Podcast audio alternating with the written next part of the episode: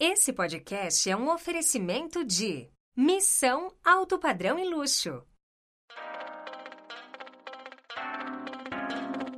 Começa agora o Vem Pra Mesa, o podcast número um do mercado imobiliário.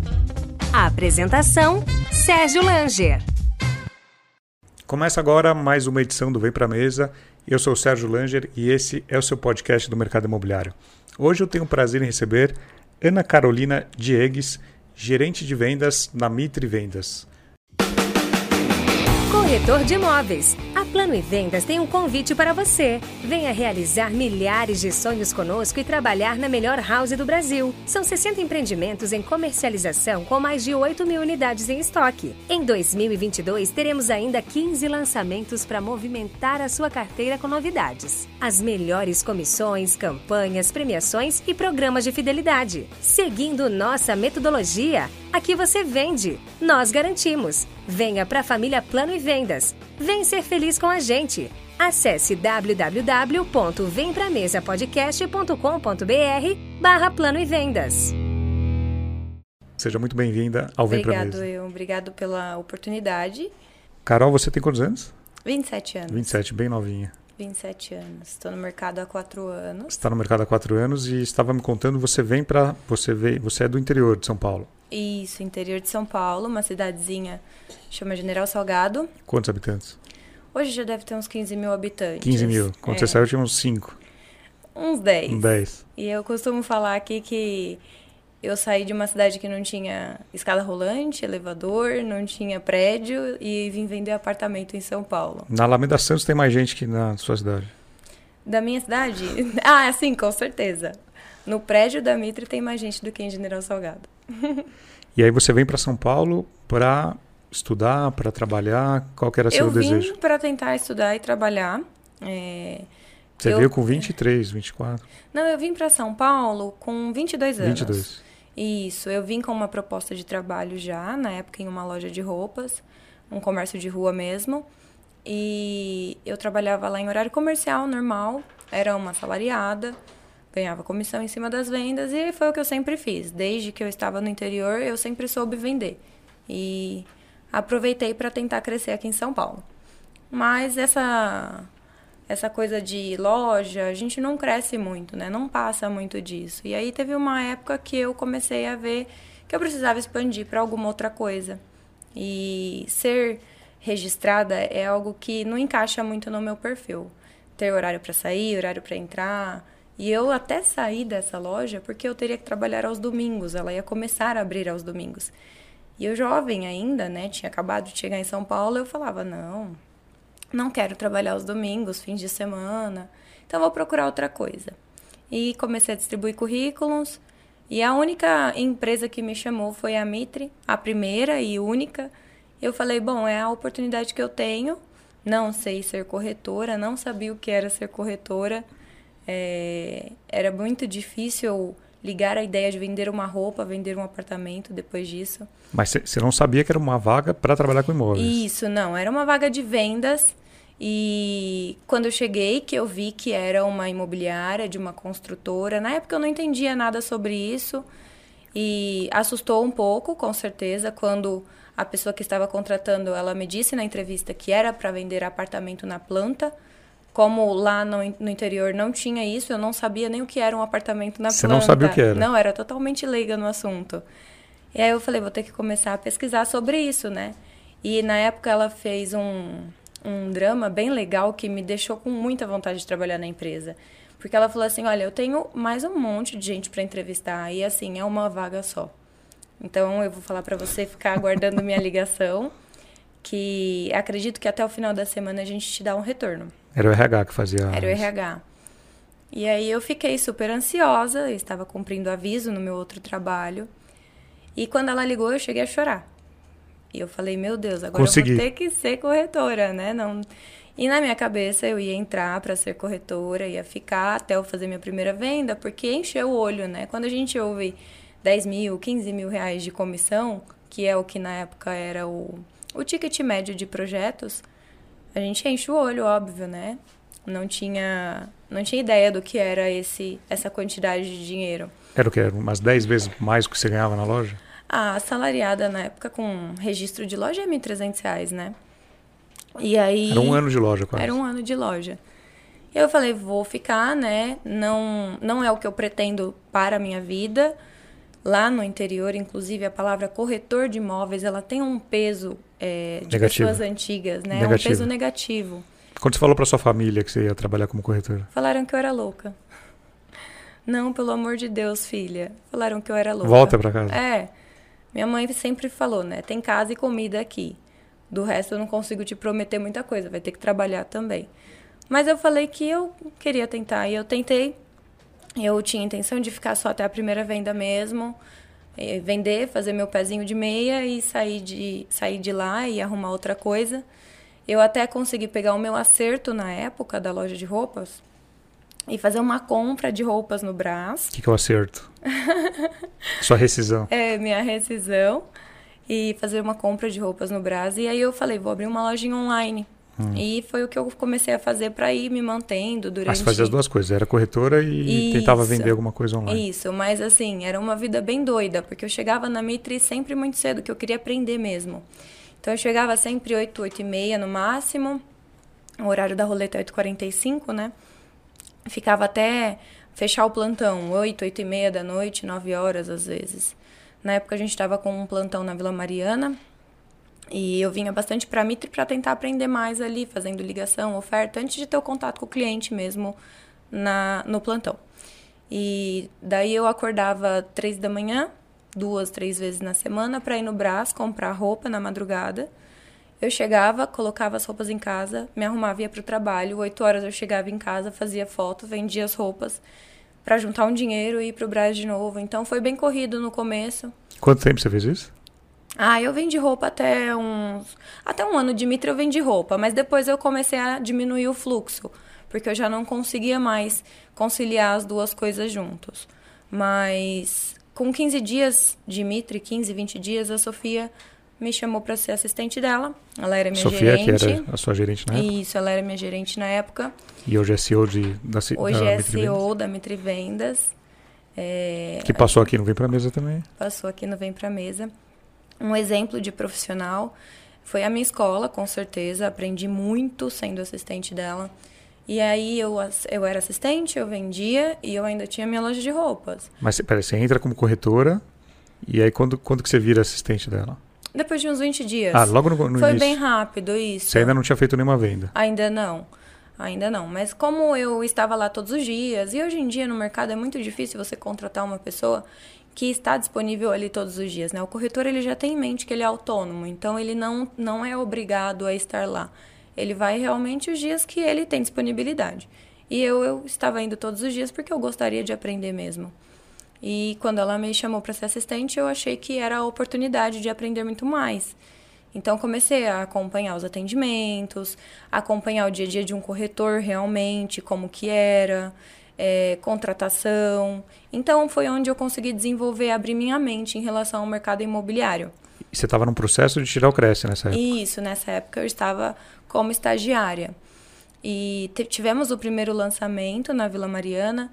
Naquela época, os clientes, eles chegavam 4 da manhã, 2018. 2018. 4 Fila da na porta. manhã, fila na porta. Brigava pelas unidades. brigava pelas unidades. Então, assim, foi algo muito diferente na minha vida, né? Eu nunca imaginei ver aquilo, ainda mais quando falava de um valor tão alto, né? Na Vila Mariana, nosso projeto ele já estava na média de 900, 1 milhão, 800. Tínhamos estúdios também na média de 300, 350, mas era algo que eu nunca imaginei que existia realmente, né? Uma fila para comprar um apartamento de um milhão, por exemplo. E fiz o meu primeiro lançamento. É, não vendi lá, vendi no segundo projeto da Mitre, que foi no Butantã. Nessa época nós tínhamos dois lançamentos por ano, mais ou menos. E aí eu vendi uma unidade de um dormitório, foi a minha primeira venda. E até hoje eu tenho contato com a minha cliente. É, foi onde eu aprendi mesmo. A primeira venda veio, veio com quanto tempo? Três meses. Três meses. Três meses. Eu acho que é um tempo Saudável. É, é um tempo legal aí. É, depois disso, eu ainda fiquei como assistente da Sofia por um período. Logo ela subiu para diretoria e aí eu passei a ser coordenadora de contratação da central da empresa. E aí eu contratava as pessoas, dava treinamento, apresentava os projetos da Mitre. E eu gostei bastante justamente pelo conhecimento que eu passava para as pessoas. Muitas vezes eu contratava algum corretor que tinha 20 anos de mercado e eu tinha um ano de mercado. Então, eu eles que me ensinavam no final, né? Não era eu que ensinava eles. E isso foi me gerando um conhecimento muito maior do mercado. Em nenhum momento depois disso, depois dessa primeira venda, eu pensei em sair. Então, foi sempre me fortalecendo e criando conteúdo ali para eu passar para as pessoas mesmo. Mas a sua ideia era vender e sair. Por era... que, que você quis ficar? Justamente pelo valor da primeira comissão, né? E eu realmente peguei gosto. É, você hoje... lembra o que você sentiu quando você recebeu na sua conta o valor? Olha, eu vou te falar. Eu achei que eu estava rica eu achei que eu tava rica. E era uma unidade de um dormitório, na época, média de 10 mil reais, acho que foi nove e pouquinho. Eu achei que eu tava rica. Falei, meu Deus, eu vou conseguir realmente mudar a vida da minha família. E assim, não é impossível. Eu não tinha a opção de não dar certo, porque eu morava sozinha, eu tinha que pagar meu aluguel, tinha que comer, tinha que me locomover para trabalhar, então eu não tinha a opção de não dar certo. Eu tinha que fazer acontecer de alguma maneira. E foi onde eu busquei os meios para isso. Ah, tem uma vaga para coordenadora de oferta, vamos colocar a Carol. Perfeito, vamos lá. Tá bom, mas a Carol só vai vender se os corretores que ela contratar venderem. Então a gente tem a missão de fazer o corretor vender. E isso foi bem bacana. Até hoje tem, tem gente na Mitre dessa época que eu contratei, principalmente pessoas estagiárias que na época nunca nem tinham trabalhado no mercado também, que se formaram corretor e hoje vendem muito bem também na empresa e representam um número bem legal. E eu olho para eles e penso, meu Deus, eu contratei essas pessoas, né? E você falava que tinha uma vaga só ou você falava que tinha uma Eu falava que tinha uma vaga só. uma vaga e era a seleção.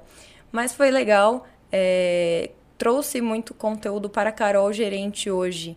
Então, talvez se eu não tivesse passado por essas etapas, eu não, não estaria aqui. E o meu pensamento de vou vender um e vou sair do mercado, ele não teria se criado também, né? Eu realmente peguei gosto. Hoje, se alguém me falar assim, Carol, vamos trocar de profissão, não dá mais para você ser corretora. Eu vou falar, então vamos ter que voltar para a escola, porque eu não sei fazer outra coisa. E, e, a questão do domingo, que era algo que você não queria na loja, e agora você tem que. Você... O mercado imobiliário é um mercado, principalmente de lançamento, Sim. de domingo. No começo, eu acho que eu fiquei trabalhando média de mais de ano sem folgar aos sábados e domingos, porque eu realmente peguei gosto. E eu acho que é falta de amor pela profissão, né? Quando a gente tem que fazer uma coisa que é dolorida, é porque a gente não gosta do que a gente faz. Então hoje eu peguei gosto pelo mercado e trabalhar aos fins de semana era muito mais gratificante do que não trabalhar. Às vezes eu pegava um fim de semana de folga, lá no começo e como eu estava aprendendo, eu ia até trabalhar no meu fim de semana de folga porque eu queria mais conteúdo, eu queria aprender mais. Então, trabalhar aos sábados e domingo hoje já faz parte da minha vida. Algumas pessoas até falam: "Nossa, mas que duro, né, trabalhar no sábado e no domingo". Eu falo: "Duro para quem?" É o meu melhor dia de venda, né? Então não é duro para mim. Com certeza já faz parte da minha vida, da minha rotina, isso é super normal. E, e, a sua família, quando você avisou da sua primeira venda, quando, desse primeiro dinheiro, qual, qual foi a reação? Olha, é, na verdade, o dinheiro em si, assim, eu nunca nem tive coragem de falar, mãe, foi 10 mil reais. Porque... Agora ela vai saber. Agora ela vai ter que saber. Porque lá no interior as pessoas vivem com muito pouco, né? Uma família lá é média de 2 mil reais para viver tranquilamente. O custo de vida é mais baixo. Isso. Então, às vezes me dava até um pouco de vergonha de falar sobre valores assim, porque é algo que não, era, não fazia parte da realidade deles, né? Mas foi foi onde eu fui crescendo, consegui trazer algumas coisas para minha família que se fosse outra profissão eu acho que eu não conseguiria. Então é realmente eu tive que fazer acontecer, não tive escolha. E eu levo isso para minha vida mesmo. Eu acho que se você tem um obstáculo, se você tem um desafio, você tem que abraçar ele você tem que fazer acontecer e realizar. Não tem outra escolha mesmo. E aí a sua trajetória dentro da Mitre Vendas, você entra como corretora, passa assistente da Sofia, coordenadora e depois? Depois eu fui para corretora online. Corretora online. Isso, eu era coordenadora do salão de ofertas, que ficava na Alameda Santos também. E no salão, a maioria das pessoas eram do online. A Mitre, ela tem a central bem online mesmo. E acabava que eu não tinha muito fluxo de pessoas ali, então eu sempre estava ajudando o pessoal do online e eu tinha vontade de ser corretora do online também. Então, corretora do online, só para a gente explicar bem, é, é, a corretora que atende os clientes que entram no site, nas mídias sociais Isso. e querem mais informações. Exatamente. Não fica no plantão de, no, nos estandes. Não fica no estande fazendo roleta de estande. Nós temos o, a roleta do online. Hoje eu sou gerente do online também. Então, eu já estava nesse ambiente, né? Então eu falei, pedi uma oportunidade para eu conciliar a coordenação da central, a coordenação da contratação, da oferta com ser corretora online. E eles me permitiram, como corretora online, consegui vender bastante coisa, daí foi onde a gente começou a ter os, os projetos alto padrão, de um milhão, um milhão e quinhentos, na época era Pinheiros.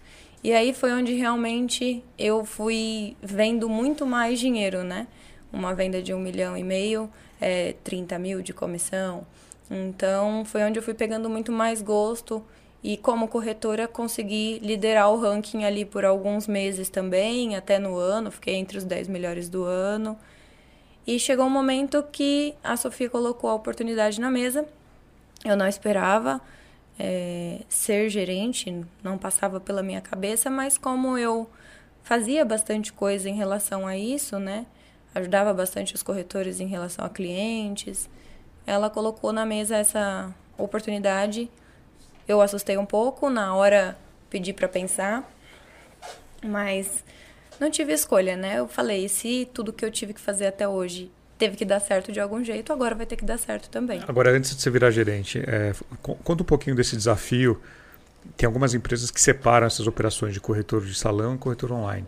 O corretor de salão, você senta com o cliente, você está vendo a cara dele, você tem, você tem uma negociação lá tete a tete.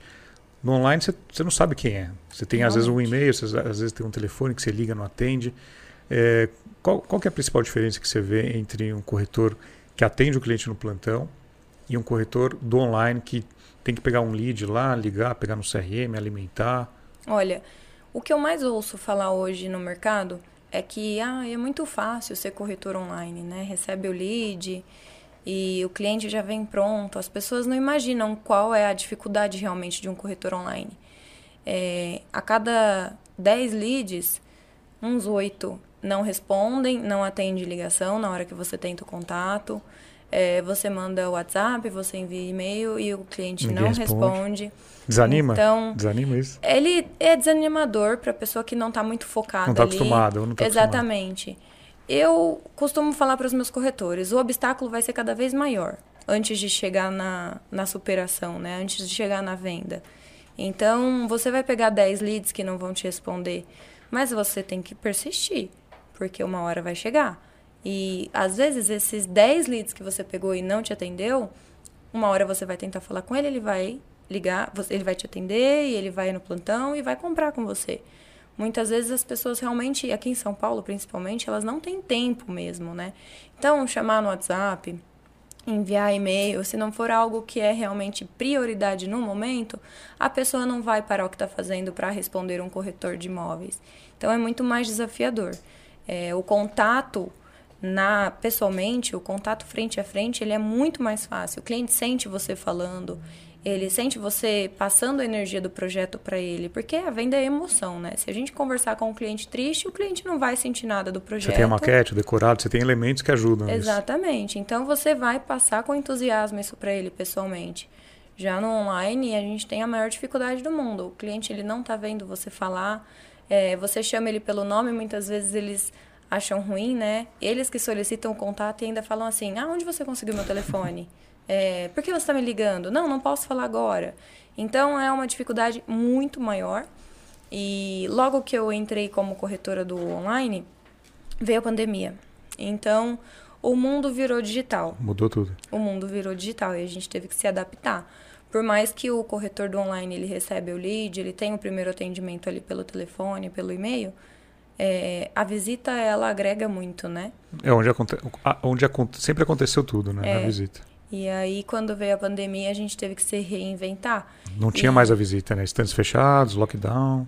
Conseguir a confiança de um cliente 100% digital é muito difícil. É um apartamento, muitas vezes, de. Tinha na, na época 500 mil, 600 mil, mas a gente chegou a vender esse de um milhão e meio de pinheiros. Então, foi algo que realmente, assim, a Mitra ela fez de tudo para ajudar os corretores a se reinventar nesse momento. Inclusive o corretor do salão, ele passou a receber leads também. Nesse período de pandemia. Exatamente. Porque não tinha então, mais salão, não tinha mais. não tinha mais. E aí todo mundo virou online, entre aspas, né? E foi bem desafiador. É, tivemos muitas vendas. Eu, como corretora, na época, em um período de uns três meses que ficou 100% fechado tudo, depois começou a abrir por períodos e aí permitia a entrada de um cliente só. Nesse período de três meses eu fiz três vendas. E na época foi muito bom porque a maioria do mercado parou, né? Para nós foi muito bom. A Mitri Vendas vendeu bastante também nesse período e tivemos que reinventar. Mas estamos aí hoje, né, para isso. Agora, um, um parênteses que você falou sobre é, os corretores de salão começaram a receber lead.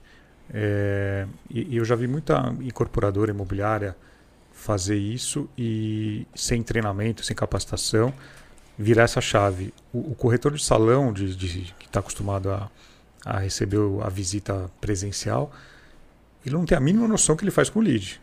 Ele tá, muitas vezes ele tenta ligar uma vez, não atende, ele descarta. Realmente. E o do online ele tem todo uma, um jogo de cintura, ele sabe que tem que ligar mais vezes. Teoricamente ele está mais preparado para lidar com, com esse cliente que você não sabe quem é, né? Você, não, você tem lá um nome e meio telefone. Exatamente.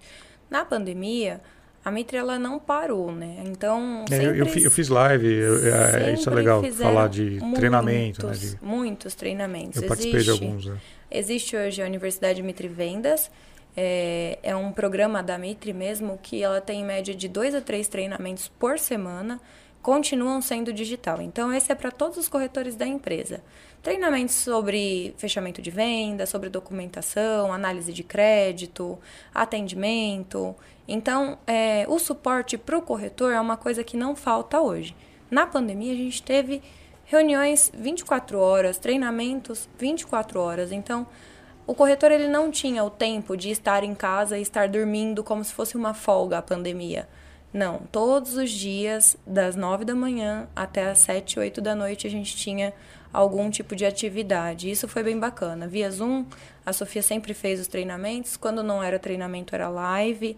Quando não era live, era reunião, realmente. Tivemos preleções todos os dias, depois da roleta da manhã e depois da roleta da tarde. Então foi algo que não deixou os corretores abandonados. Eles tiveram todo o suporte, principalmente dos gestores, para atender esse cliente online quando eles eram de salão. E hoje, qual é o número que tem a Mitre Vendas? De número de corretores? Ah, hoje, de corretores cadastrados, a gente já está beirando uns mil. Mil corretores. Mil corretores. São quantas equipes você estava falando? Diretorias, gerentes? São cinco diretorias no cinco total. No online nós somos em seis gerentes. E seis aí, gerentes do online. Isso, só no online. Só no online. E aí cada diretor de salão tem sua equipe também. Hoje, números exatos eu não consigo ter na mão, mas deve ter na média uns de 8 a 10 gerentes cada um do salão também. E o online hoje, o, o todos os leads vão para online ou ainda o salão recebe alguma coisa? Todos os leads são do online. São do online. Existe a campanha de marketing para a turma do salão também, né? que aí é onde eles colocam ponto de entrega de jornal. Essas outras ações é mais direcionada para o salão. E o, o, corretor do online, quando ele recebe um lead, agenda uma visita, ele, ele vai para o stand ou é um colega que atende no stand? Como é que funciona essa ele parceria? Vai pro stand. Ele vai para o stand. Ele vai para o stand. Ele faz todo o pré-atendimento né, digital. É, pouquíssimos clientes hoje em dia conseguem realizar 100% digital. Tem uhum. alguns clientes que, que preferem. Mas a maioria deles a gente tem ali o atendimento Quer pisar presencial. uma vez, pelo menos. Isso. Então, é o primeiro atendimento digital, ligação, telefone. Muitas vezes a gente consegue fazer a vídeo também.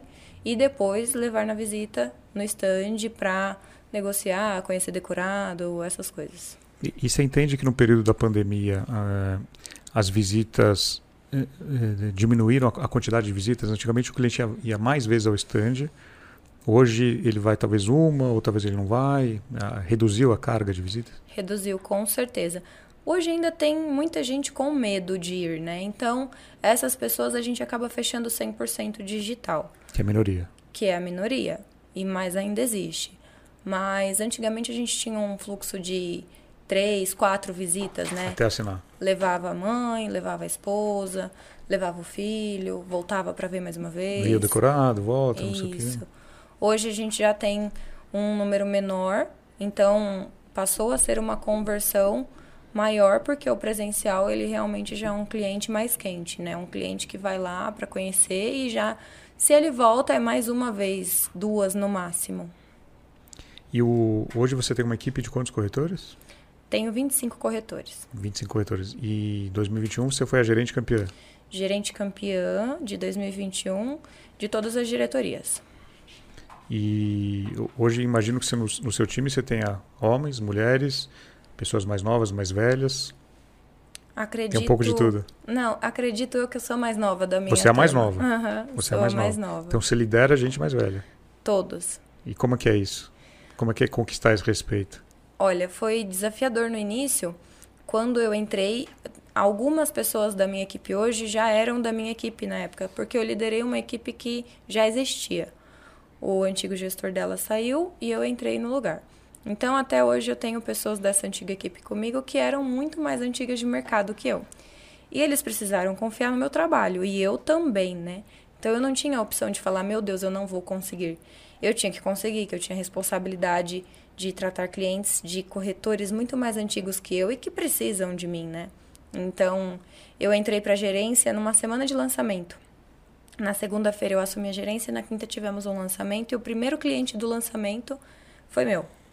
E eu tive que vender por para mostrar para eles que eles poderiam confiar em mim, né? E aí saiu a venda, graças a Deus. Então, é desafiador. Hoje eu já consegui muito a confiança da minha equipe. É, somos um conjunto. A venda ela acontece comigo e com o corretor. Então isso é importante, né? Eu tenho a confiança do meu corretor. Ele pode saber muito mais do que eu, ou ele pode ter muita mais carga horária de trabalho do que eu, mas ele confia no meu trabalho para apresentar para o cliente dele. E qual é o principal trabalho, a função hoje de um gerente para um corretor? Quando o corretor te olha, ele, o que, que ele precisa ver na Carol? O gerente é o pilar do corretor, né? Ele tem que ser o exemplo desde horário de trabalho e principalmente no atendimento.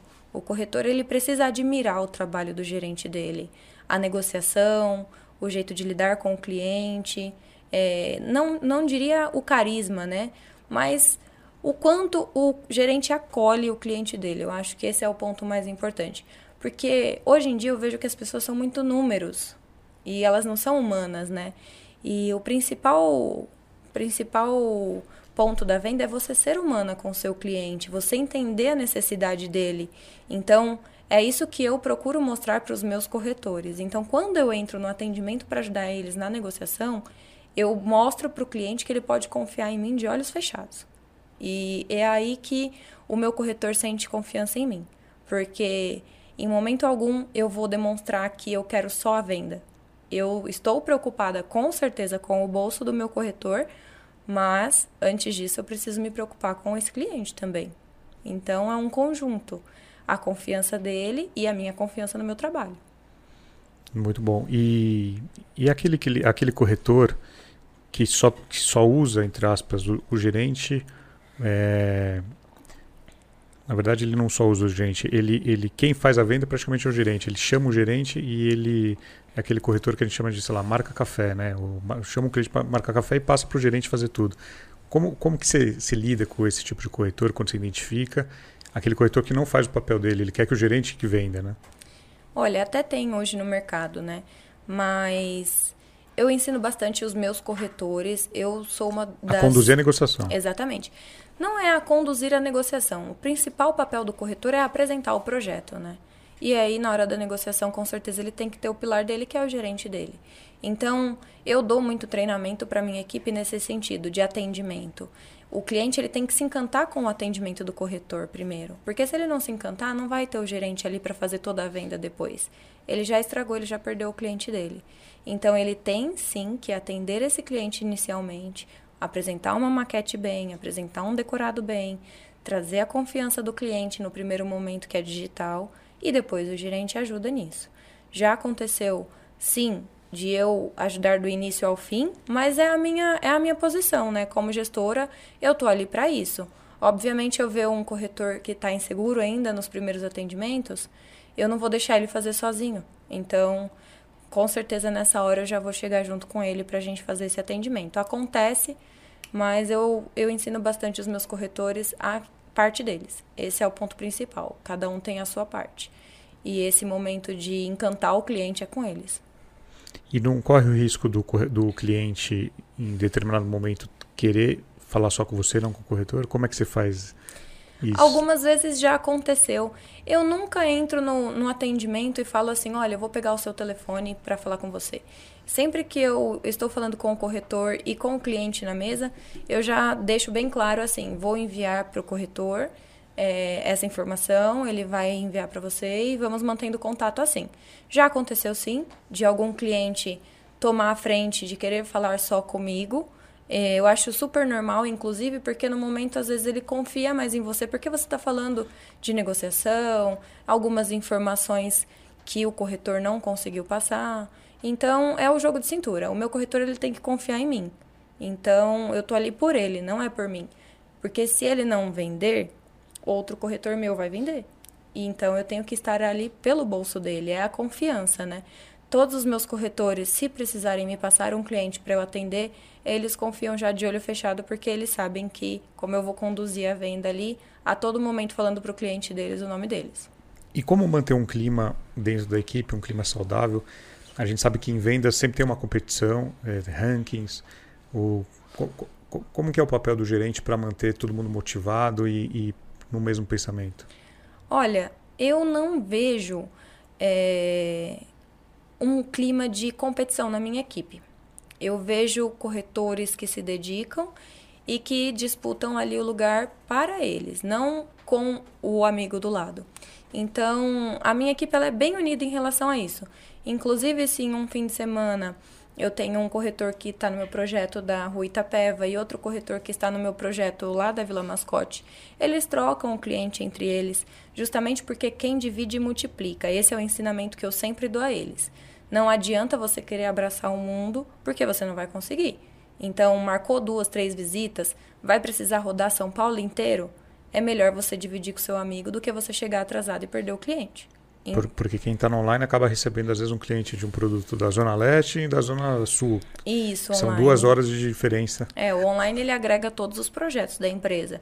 Então, muitas vezes eu tenho um atendimento na Vila Matilde e daí meia hora eu tenho um atendimento na Vila Mascote, que é totalmente extremo. Então, não tem como a gente se virar em dois. A equipe ela tem que ser muito unida nesse momento. É o lema da minha equipe, eles já sabem. Quem divide, multiplica. E, e como que é a, a, a, o crescimento da equipe? Tem novas entradas de, de corretores? É, como é que funciona isso? No online, nós temos umas, algumas janelas né, para logar. Então, todos os dias eu preciso ter uma quantidade exata de pessoas manhã e tarde presenciais na empresa. E o, o turno da noite ele é sempre home office. Então, eu preciso contratar pessoas sempre, porque tem uma rotatividade também. Eu tenho sempre os que são bem fiéis, que não saem, mas tem sempre quem vem, quem não se encaixa e precisa sair por algum problema familiar, pessoal, alguma coisa do tipo. E mais lançamentos vindo, então precisa. E mais né? lançamentos vindo. Então, assim, sempre hoje ativos fazendo essa roleta presencial, eu tenho as 25 pessoas mas na minha equipe já passam de 40, 50 pessoas, que são as pessoas que chegou um lançamento, eu quero fazer aquele lançamento, eu vou logar no online, obviamente eu vou receber leads de outros projetos, mas eu vou estar ali full time naquele projeto porque é onde eu quero atender mais meus clientes, é a região que eu me encaixo. Então, contratação ela é sempre muito importante e bem-vinda. Nós sempre, sempre estamos aí fazendo essa contratação. E isso hoje na sua equipe é feito pelo RH. Hoje você não, você não lida tanto com isso quanto você lidava antes. Então, eu tenho um pouco de experiência nisso, né? Porque eu quem contratava para a equipe da Sofia. Eu quem ajudava ela na contratação. Então, eu tenho uma assistente hoje que me ajuda bastante nessa relação de fazer a entrevista, às vezes quando eu estou em reunião, atendimento, de dar o primeiro treinamento de sistema. Então eu tenho uma pessoa quem me ajuda. Porém, a maior parte quem faz sou eu mesmo. Entendi. E, e, falando um pouquinho sobre a tecnologia, né? A gente comentou sobre pandemia, você falou de CRM, de, de redes sociais. É, como é que você classifica hoje a tecnologia no trabalho do corretor de imóveis? Olha, se ela não for o ponto mais importante, é um dos, com certeza. Eu sou uma pessoa que eu fui muito teimosa em relação a isso, inclusive. Eu tenho. Por que teimosa? Eu não, não consegui me encaixar muito no, na tecnologia do Instagram, por exemplo, de uma rede social. Eu não tinha muito hábito de ficar postando ali sempre alguma coisa para os meus clientes ou até mesmo para os meus corretores. E de tanto apanhar a gente aprende, né? Então, a Mitra ela é um, muito digital hoje, a Mitra inteira, não só corretores online, a Mitra inteira ela é muito digital hoje. E eles passam vários treinamentos de digital para nós. E aí eu tive que me adequar a isso. Então, hoje eu vejo como um pilar do corretor é um suporte de atendimento dele, né? Ele recebeu um cliente, um lead que tem necessidade de ver um vídeo de um decorado e não tem como ir ao plantão, em vez dele mandar um vídeo do canal da Mitri, ele pode mandar um vídeo do canal dele, é onde ele vai ganhar mais confiança desse cliente. Então, hoje as redes sociais ela é um ponto muito importante para passar confiança para esse cliente.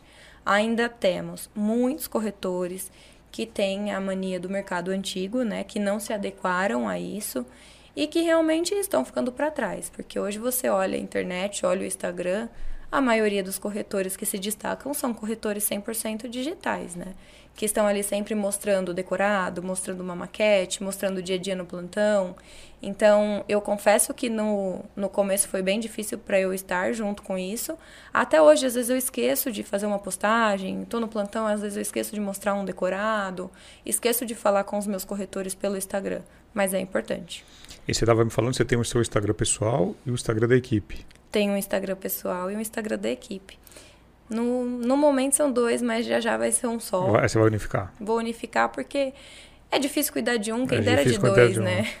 Não tenho como é, gerar conteúdo para um e para o outro também. Então, já já a gente vai unificar as duas páginas. Agora, a gente tem muitos corretores que aparecem no Instagram, nas redes sociais, e tem aqueles que não têm muita intimidade e não, nem tem, às vezes, uma rede social, mas apresentam resultados eh, interessantes. Tem também isso lá? Tem, com certeza, tem bastante. Até mesmo porque eles têm vários caminhos, né? A oferta ativa é um ponto muito importante hoje, por mais que ela ainda seja digital, ela ainda não é aquele pessoalmente com o cliente, mas ela é algo que traz muito retorno para a gente nas vendas. É, o PAP, né, que é o trabalho de rua, onde eles entregam um panfleto, conversam com o cliente, isso tudo aproxima esse corretor. O corretor que não se adequou ao mercado digital, ele tem outras qualidades muito boas também, que é como a oferta ativa. Tem que saber trabalho. explorar o outro lado. Exatamente. Então a gente nunca vai ser bom em tudo, né? Mira alguma coisa que você quer ser bom e faz aquilo ali que vai dar certo e vai te trazer resultado, como as outras pessoas têm resultado por outros meios. Eu lembro que eu entrevistei aqui o Ale Cunha da Curi e ele falou do, de oferta ativa, que é um dos principais canais de aquisição de novos clientes que é, um, é, é, é uma habilidade para alguns corretores, nem todos têm habilidade de ligar, de pegar uma lista fria, mas é algo que dá, ainda dá resultado. Muito. Eu, eu gosto bastante da lista fria, por mais que eu seja, eu receba o lead todos os dias, né? Meus corretores recebem ali todos os dias uma quantidade de lead. Eu ainda faço a minha campanha também no particular para gerar mais leads para eles. Você faz seu investimento? Faço, eu faço o meu investimento para a equipe, além da, do investimento da empresa. E eu invisto bastante em lista fria. Eu acho que é um ponto bem importante isso. Eu lancei um projeto na Moca, por exemplo, e a minha lista fria de lá ela me deu muito retorno e foi tão bom quanto os leads, eu diria. A gente vendeu até outros projetos uma aclimação, numa média de 2 milhões, por exemplo, uma lista fria que veio da Moca. Uhum. Então, ela é realmente a principal porta. Hoje eu falo que o corretor online, se ele estiver na central, recebendo o lead dele, fazendo a oferta ativa, ele vai ser um campeão de vendas com certeza. Agora eu quero dar uma dica para você que precisa ler e se informar sobre o mercado imobiliário. Você conhece o Imob Report? Então acesse agora e assine gratuitamente www.imobreport.com.br. Report com T mudo no final. www.imobreport.com.br. E você falou também do PAP. O PAP é algo que na pandemia ficou mais é, restrito e agora volta um pouco mais com força. Como, como é que você classificaria o PAP, a importância do PAP aí? Tem que bater perna mesmo, corretor? Tem que bater perna. Visitar comércio, loja. Visitar comércio eu acho que é o ponto principal, né? Até porque o dono daquele comércio, ele teve que começar de alguma maneira e ele nunca vai querer ficar só naquilo ali, ele vai querer expandir sempre. Então, seja como investidor de apartamento, seja como investidor de um estúdio, seja como uma moradia mesmo, até para a família, ou uma loja que ele compre no prédio para aumentar o, o seu espaço. Então, assim, o PAP para o corretor online é muito importante também. Meus corretores fazem. Eu já fiz com eles, eu já levei eles para a rua para ensinar eles a como fazerem. Porque o cliente está em todo lugar. Ele está na rua, ele está na internet, ele está no telefone na casa dele, ele está no Facebook, ele vai estar tá em todo lugar. No farol. Muitas vezes as pessoas têm um pouco de preconceito, né? Quem vê de fora já fala que é um panfleteiro, não fala que é um corretor. Mas é um respeito que precisamos ter com a nossa profissão, porque ali sai a venda. Então, às vezes, o corretor está no farol durante duas, três horas do dia, ele ganha uma comissão de 40, 50 mil que muitas vezes nem quem abaixou o vidro para ele, uhum, quem não sim. abaixou o vidro para ele ganha no mês. Então, é bem bacana. O trabalho do PAP ele é muito importante, tanto quanto a oferta ativa. Você falou do respeito ao corretor. É, você acredita que, desde que você entrou no mercado até hoje, esse respeito melhorou? A gente, a, o, o, corretor de imóveis é visto com outro olhar? Eu acho que sim. Na época eu não tinha uma opinião muito formada sobre isso, né? Porque lá na minha cidade o corretor de imóvel, ele... Tem corretor lá? Então, um, dois no máximo, acredito eu, que eu conheça, né?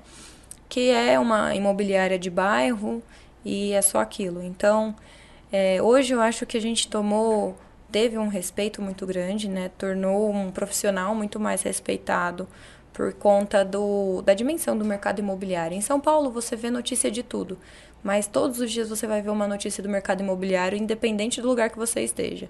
Então, acredito que as pessoas hoje entenderam a dimensão dessa profissão, entenderam sim que são pessoas que merecem ser respeitadas e que ganham muito bem. É, eu lembro que quando eu entrei na Mitra, eles viviam me falando isso. É a quinta profissão que mais dá dinheiro no mundo. Então, as pessoas elas precisam entender isso realmente. E foi o que eu disse, né? Muitas vezes a pessoa que não abaixa o vidro para pegar um panfleto não ganha o que o corretor ganha em uma venda ali em meia hora, uma hora de farol que ele tá. E a gente começa a ver no, no, nos últimos anos uma, um interesse por outros segmentos que não que não a corretagem é, migrar para a corretagem. Então de outras profissões é, não só de vendas mas é, ver a corretagem como uma como uma um caminho e não uma segunda opção. Muito muito. Hoje na na Mitre mesmo eu tiro como exemplo lá. Eu tenho na minha equipe dentista advogados eu tenho administradores, é, nutricionistas, farmacêuticos. Então, muitas vezes a pessoa ela tem um diploma e ela não conseguiu exercer a profissão no ramo dela e ela corre para o mercado imobiliário. Ou recebia muito mal, né? Ou recebia muito mal. Pagava-se muito Com mal. certeza, acho que essa é a maior, é a maior reclamação deles hoje em dia, né? Eles vão vir mesmo para o mercado para o mercado da pro mercado imobiliário justamente pelo salário, porque enche o olho e é contaminando, né? Eu ganho, eu falo para o meu vizinho que quer ganhar, que fala para o outro que quer ganhar e assim vai indo. Então, sim, hoje tem muitas pessoas na Mitre e em todos os lugares que são de outros oriundos de outros mercados. Exatamente, que vieram de outros mercados, tem seu diploma, é, até mesmo eu tenho muito na na Mitre hoje advogados são pessoas que entendem bastante sobre o mercado também, mas que não era o mercado deles. Então, eu acho que por ganhar tão bem, conseguimos conquistar muitas pessoas e a confiança dessas pessoas, o respeito primeiramente. E como chama a sua cidade mesmo? General Salgado. Anotar que eu vou esquecer. é, e você trouxe gente de General Salgado para corretagem também, não?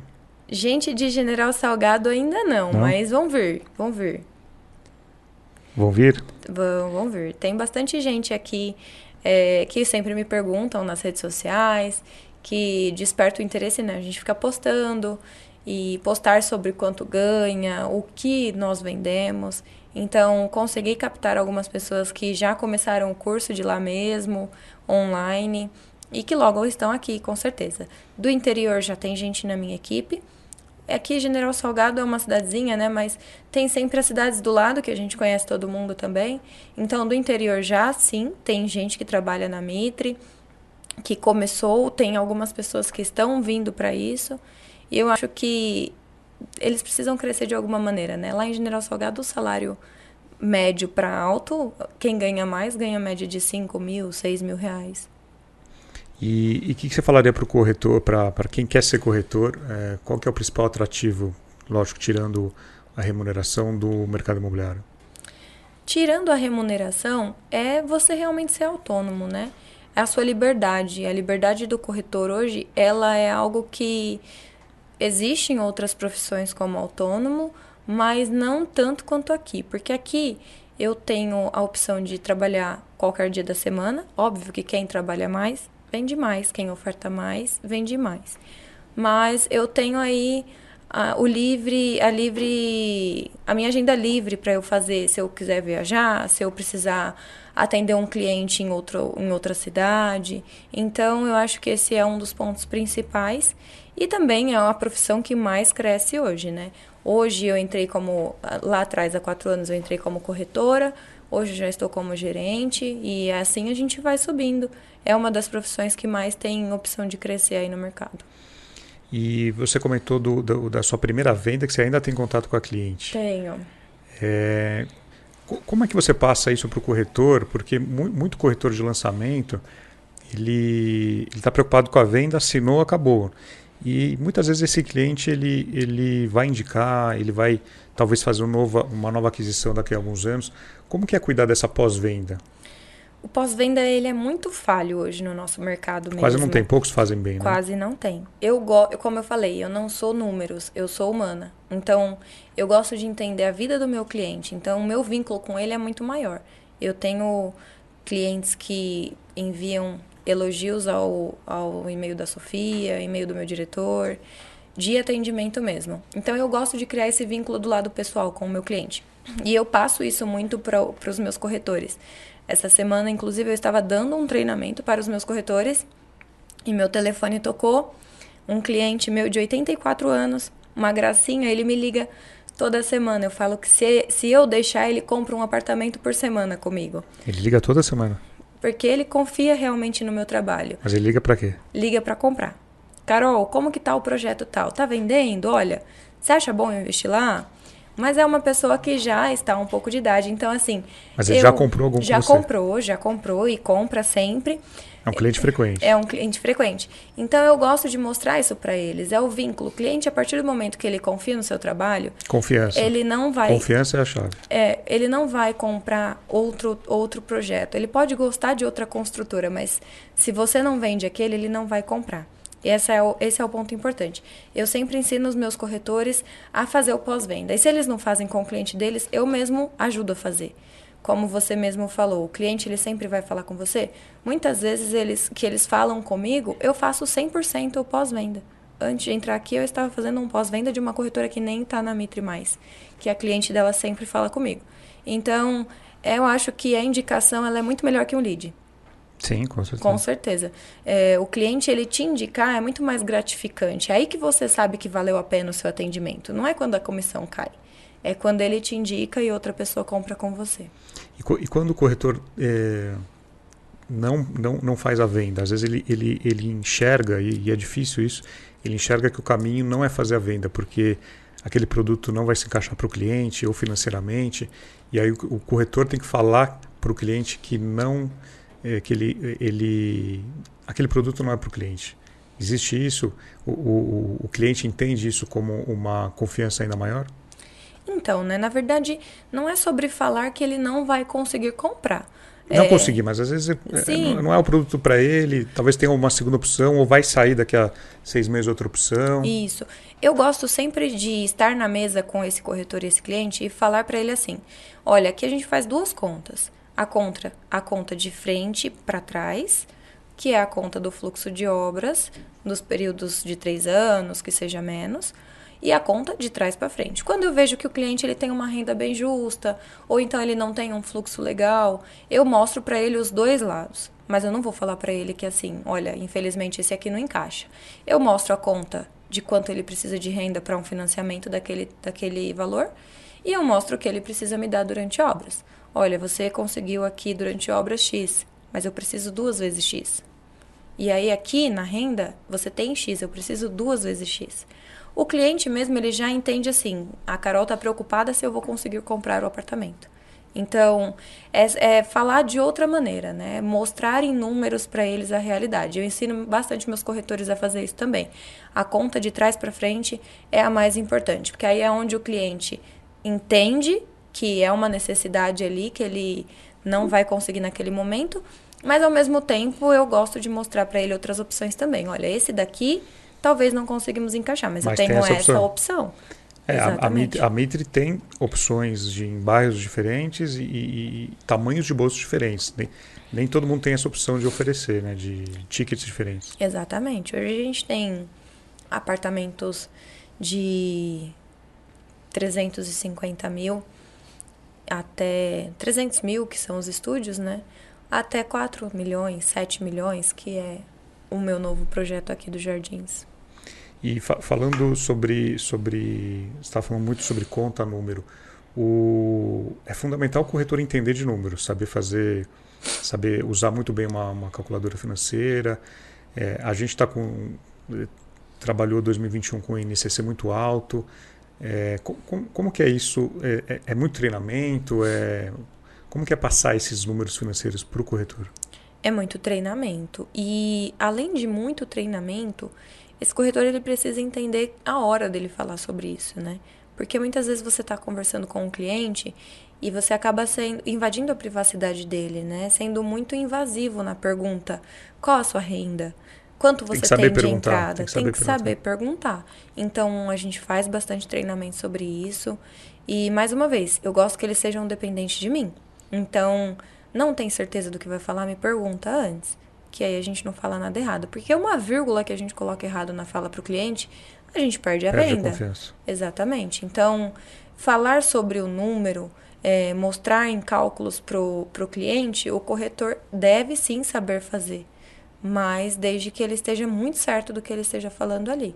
E sempre perguntar, né? Eu acho que o melhor corretor é o que mais pergunta. Porque ele não vai falar o que ele acha. Muitas vezes o que a gente acha não é a resposta certa, né? Então ele realmente, o treinamento em si, a Mitre sempre está fazendo mesmo, duas, três vezes por semana, tem treinamento de todos os tipos de cálculos, de HP, de fluxo de vendas, mas ainda assim tem pessoas que fazem todos esses treinamentos e não se sentem seguras e precisam de um auxílio de um gerente. E, e esse ano de 2021 foi mais difícil é, conseguir mostrar uma venda para o cliente, mostrar um fluxo por conta do NCC, eles chegavam mais preocupados com esse aumento ou nem todo mundo estava ligado nisso? Chegavam bastante, até porque em 2021 nosso ticket cresceu muito, né? Nós saltamos ali de um ticket médio de 600 mil, 500 mil, para um ticket médio de 900, 1 milhão. Então, ao mesmo tempo, eu tinha um saldo devedor muito maior do que antigamente e eu tinha um INCC que tinha mês que batia 2,7. Então, foi desafiador. É, tivemos alguns clientes que se sentiram muito inseguros ali na hora de, nossa, eu tenho um saldo a financiar de 1 milhão e 300. Carol, quanto isso vai ser daqui três anos? E eu, obviamente, como profissional, não poderia mentir para ele, né? A gente tem que ser muito claro em relação a Sim. isso. Mas mostrar que, ao mesmo tempo, o imóvel daqui a três anos ele nunca vai comprar por aquele valor. Então, é onde a gente tira de um lado e coloca do outro, né? é, mostrar para o cliente que em números aquilo ali, se ele esperar o momento certo, nunca vai chegar. Se a gente não faz na hora que está ali, a gente não vai ter o momento certo nunca. Então, é realmente mostrar esse lado. Foi desafiador, alguns clientes ainda estão inseguros até hoje, não compraram, esperaram um momento melhorar, melhorou. Em dezembro a gente teve um, um retorno muito positivo do INCC. E agora voltar a atacar esses clientes de outra maneira, né? Para eles entenderem que assim, se a desculpa for sempre o INCC, eles nunca vão comprar o apartamento deles. E o, o cliente investidor, a gente tem um cliente comprador que é o que vai morar, que é um perfil, e você tem muitas vezes o, as unidades mais compactas, estúdios, que são adquiridas pelo investidor. É, como que é falar com o investidor hoje do mercado imobiliário? Tem que ter um, tem que ter um treinamento especial, tem que saber falar os jargões financeiros. O investidor ele é bem difícil, né? Ele vem com o preço lá embaixo, sempre. Então, nós tratarmos um investidor de uma forma diferente é o que ele quer. Ele não quer se sentir atendido como todas as pessoas. Ele quer que você mostre a ele que ele é uma pessoa não mais importante, mas ele é uma pessoa que merece um desconto maior. Então, é desafiador, principalmente para o corretor que está na hora do desespero pensando que ele precisa vender. E eu gosto bastante de acompanhar esse atendimento. Aí é um, uma pessoa que muitas vezes não visita também, a maioria da parte é digital, tanto o tour virtual, muitas vezes eles não se interessam também pelo tour, porque não são eles que vão morar, é para locação. Ele quer ver números. Ele quer ver números, é realmente mostrar para ele. É outro tipo de venda. É outro tipo de venda, é aquela conta de trás para frente. Eu vou pagar X, eu vou ganhar Y, eu tenho média disso de locação na região, eu tenho média de venda disso na região, e é um treinamento que o corretor está sempre fazendo ali também. Então, assim, ah, eu acho que o aluguel ali vai me render 0,8. Não, não é eu acho que o aluguel vai me render 0,8. Olha, seu aluguel vai render de 0,8 a 1. É isso. Então, é outra maneira de conversa com esse investidor. E eles gostam de se sentir diferentes. Eles gostam de. Ah, ele não está negociando comigo como um cliente que compra uma única unidade. Ele gosta de perceber isso. Ele gosta de perceber isso. E, e, e, pelo fato da Mitre ser uma marca conhecida na cidade, uma empresa listada em bolsa, isso ajuda, reforça também isso para o investidor? Com certeza. Ele sente uma confiança melhor? Com certeza. Hoje a Mitre ela é muito falada em todos os lugares, né? Antigamente, há quatro anos atrás, a Mitre. Mitre? Quem é a Mitre? E nós falávamos com muita segurança quem era a Mitre. Mas hoje a gente não tem mais essa dificuldade de falar, olha, conhece a Mitre? Não, o cliente ele já vem conhecendo a Mitre. Então isso agregou muito no nosso atendimento. Ali eu tenho 10 vendas, 10 clientes que têm ação na bolsa da Mitre, entendeu? Então mudou muito. Ser uma empresa que tem patrimônio de afetação mudou bastante, capital aberto, é onde a gente passa a confiança para o cliente. Ele vê que é uma empresa sólida. Então, para nós, agregou bastante no nosso atendimento, nos argumentos, e o cliente muitas vezes já vem já ciente de quem é a empresa mesmo. Muito bom. E, e o que, que você planeja para você, Carol, no, no futuro? Você é muito nova ainda, já chegou uma gerência de uma grande empresa, uma house grande. É, você olha para cima, é, diretoria, que, aonde você quer chegar? Olha, essa é uma pergunta muito boa, porque há quatro anos atrás, se me fizessem essa pergunta, eu ia dizer que eu queria ser uma corretora de sucesso. E eu não, não esperava ser uma gerente com tão pouco tempo, né? Eu entrei na gerência em setembro do ano de 2020. Em 2021 eu já fui uma gerente campeã da Mitre. E eu, quando corretora, eu assistia muito as pessoas ganharem troféus, é, viagens, e era algo que eu falava, tá tão distante que não é nem o meu sonho ainda, sabe? Quando aquela frase, nem nos meus melhores sonhos, realmente nem nos meus melhores sonhos, porque eu via e eu pensava, né, eu com tão pouca bagagem, é algo que não sei se está ao meu alcance. Estava fora da realidade. Exatamente. Então, quando eu peguei o meu primeiro troféu na mão, tenho até um vídeo dele no meu Instagram que eu não consegui falar, eu só chorei. Porque quando eu era corretora, eu admirava todo, todas as premiações da Mitre que a minha gerente, que era a Sofia, ganhava. E assim, não tinha, na verdade, quem ganhava, era só ela. Todos os meses era ela. Doze meses, doze meses a Sofia campeã. Então eu admirava muito e eu pensava, um dia eu quero ser 1% do que ela é. E quando eu peguei o meu primeiro troféu na mão, eu não consegui nem falar sobre ele. Não consegui agradecer com certeza é mérito dos meus corretores, que são sempre muito esforçados, mas é algo que eu não conseguia saber se se ia ser meu mesmo aquilo, sabe? Parecia que eu tava vivendo um sonho. E ser campeã de 2021 me fez acreditar muito mais na Carol gerente hoje. Então, hoje eu tenho uma confiança muito maior em mim. Não porque eu fui campeã de 21, mas sim por conta dos números que eu trouxe para a empresa, dos números que eu apresentei. E eu vejo sim um futuro nesse mercado, sendo como diretor ou até mesmo expandindo meu conhecimento, treinamentos, alguns cursos, que é o que eu gosto bastante de fazer. Ensinar é comigo mesmo. Eu pego o corretor que não era da profissão, porque eu sei que ele passa por tudo que eu passei. Então eu sei as dificuldades que ele vai ter e eu sei o que ele vai precisar. Acredito que futuramente eu tenha vontade de expandir isso em questão de cursos mesmo. E com certeza aumentar, é, crescer na profissão. Hoje gerente, amanhã talvez diretoria.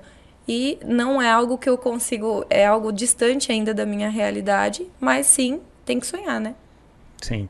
E, e você falou um pouquinho do papel da, da, da Sofia nessa sua trajetória. É, como é que você resumiria a, a Sofia na, na sua vida profissional hoje? foi minha escola.